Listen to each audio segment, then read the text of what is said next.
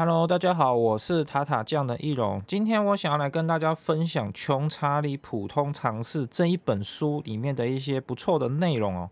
呃，我昨天有分享了一些内容，然后我有放在上一集里面。那我觉得那一个观点对我还来讲还不错啦。所以如果你今天听完这些我又分享的新增的观点的话，觉得不错，也可以再去听一听上一讲哦，上一讲我所提到的哦。好，这本书的作者叫做查理蒙格哦，他是巴菲特合作四五十年的伙伴。那能够跟巴菲特合作四五十年，我想必他就是一个非常有智慧、非常有才华的人啊。所以，如果我们能够学习他的观点以及智慧的话，想必对我们的人生是非常非常有帮助的哦。好，以下呢就是我分享他的第一个观点啊。他的第一个观点说呢，蒙格他并不在意他本人能否赢牌。而是能否把手中的牌打好，他才他觉得才是最重要的。呃，这些手中的牌呢，我们可以把它想象成是我们身上的资源。如果今天你的资源不是很丰盛，不是很丰富，你要怎样子妥善利用你手边的资源，达到最好的成效？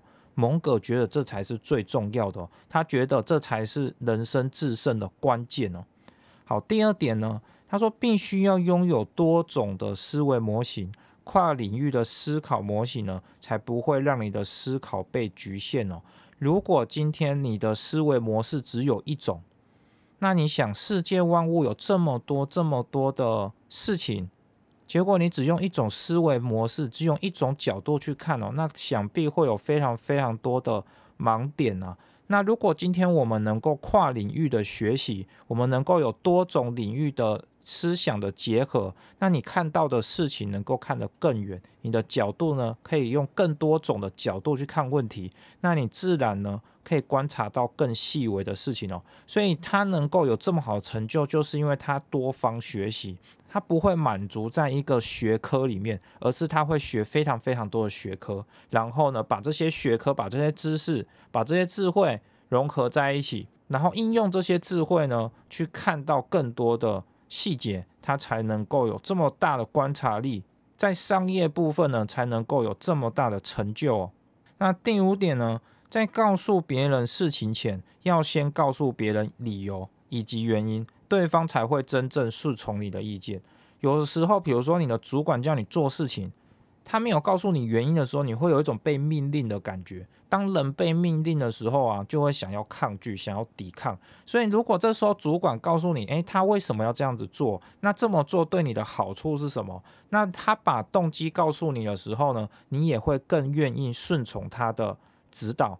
所以说，如果今天我们要邀请别人做事情，我们一定要告诉他我们的原因是什么，理由是什么，以及这么做对他的好处是什么。那这样他就会更愿意的顺从去听你的话。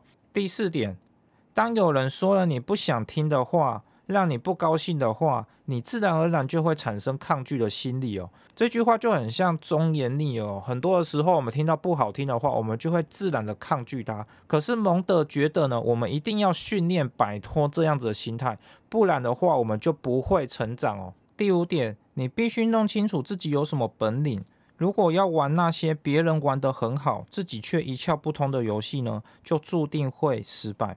他的意思是什么呢？他的意思就是说，我们必须要认清自己的优势，因为别人都已经认清自己的优势了，他都自己。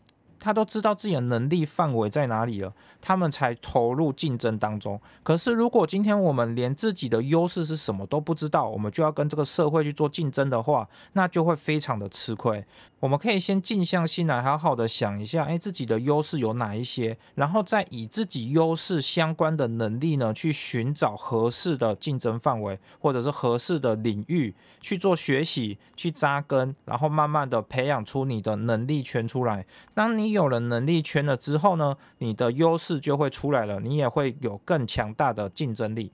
好，以上这五点呢，就是我今天从《穷查理普通常识》这本书里面所看到的观点呢。我近期应该都还是会继续分享这一本书啊，因为我每天都是看一点看一点，然后如果有看到不错的，我就是录 p 看把它录出来，然后分享给大家。